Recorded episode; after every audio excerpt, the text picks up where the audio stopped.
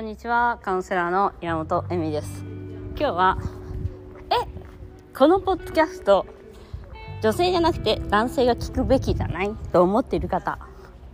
についてお話ししようかなと思います。結構皆さんそういうふうに思った方多いんじゃないかなと思うんですよ。今回今日ちょっとメールをいただいて、あ、そうそう、これこれ、あるあるあるあるみたいな。特にセクシャリティはね、あの、そういうのが多いっていう感じなんですよ。だからちょっと隠された世界っていうか、なんか男の人がやるものでしょ？学ぶものでしょっていうのがすごく強いんですよ。だから男の人は何度も言うようにあのクリトリスもないし G スポットもないですよ。でもいや私じゃなくて彼が学ぶものでしょ？あなたが開発してくれないで私の体どうなっちゃうの？みたいな。でこれはですねあのか、まあ、セクシャリティだけじゃなくて私ヨガ始めた時にこんな自分はすごい気分良かったんですけど最初に思ったことは私じゃなくて旦那がやるべきじゃね？って思った時期があるんですよ。えやっぱあのうちの旦那さんちょっと変わってるからこういうのやった方がよくね？みたいな。いやいやだから違うからみたいな話なんですよね。で本当にえっ、ー、とまあセクシャリティの話にしよう。セクシャリティの話にするとえっ、ー、と自分のセクシャリティの喜びを作っていくのは自分なんですよ。だから結局その誰かが気持ちよくしてくれるっていう考え方を持ち続けている限りは結局パートナーを変えても同じ問題に行き当たるし同じことになるんですこれはもうセクシャリティだけじゃなくて全部そうです。人間関係とかも。で自分さえ自分さえなんです。これすごいエゴイスティックな考えですけど自分さえその、えーと、質を保てる。人間関係の質もそうだし自分の精神的な質もそうだしセクシャリティもそうです。自分さえ質を保てればどんな相手が来たとしても人生どんな状況になったとしてもその質を保てるんです。でこれはもうセクシャリティはまさにそうで私はこれは実体験なんですけどまずあのみんな怖いんですよ。その女性っていうのはそのセクシャリティで私こういうの好きとか言うと嫌われるんじゃないかと思っている。めっちゃ逆逆なんですよこれ。あのであの積極的な話をすればするほど私はモテました。実際めちゃめちゃモテた。しかもしかもいい男にモテた。これは本当にあのいい男っていうのはもう本当スペックも高い人。だからそのクスとかない人とか、これがね、バロメーターになったなと思うんですよね。なんかちょっとでもそういう話すると、え、お前はちょっとみたいな風に言うような男って大体、どっかに問題がある。それはもう、男性器かもしれないし、その経済的問題かもしれないし、でも、私のその欲望をちゃんと見つ、えっ、ー、と、受け止められる人、そして喜んで認めら、受け止められる男っていうのは、あの、器が大きかったと思いますね。そういう意味でね。器が大きい人っていうことは、えっと、やっぱ成熟度が高い男性の。えっと、だから、本当にそれはちゃんと見抜いた方がいいというか、逆に言えば、そんな、そんなことぐらい、女性の欲望ぐらいでひるんでる男と付き合って大丈夫なのっていう話なんです。で、えっと、多くの男性はそれを喜んでくれるってことは知らないっていうことなんですよ、女性は。で、文句ばっかり言ってるみたいな。で、そのメールをくださった方もそういうことが書いてあって、えっと、あ、本当にそうだなと思うんですね。で、その、まあ、もう一つあるのが、自分さえ、そのクオリティ、そのテクニックなり、喜びなりかをちゃんと分かっていれば、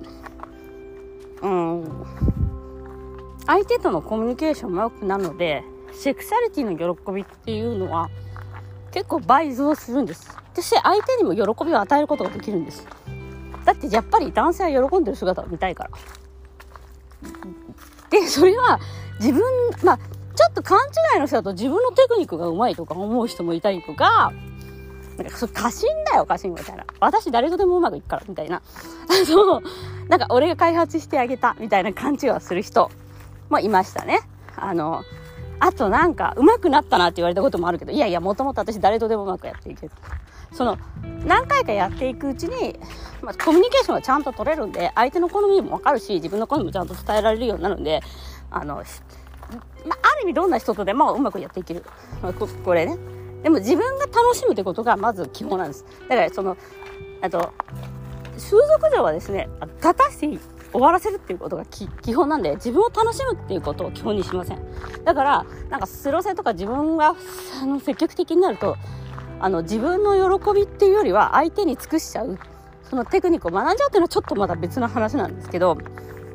えっとだからその勘違いも生まれやすいっていうか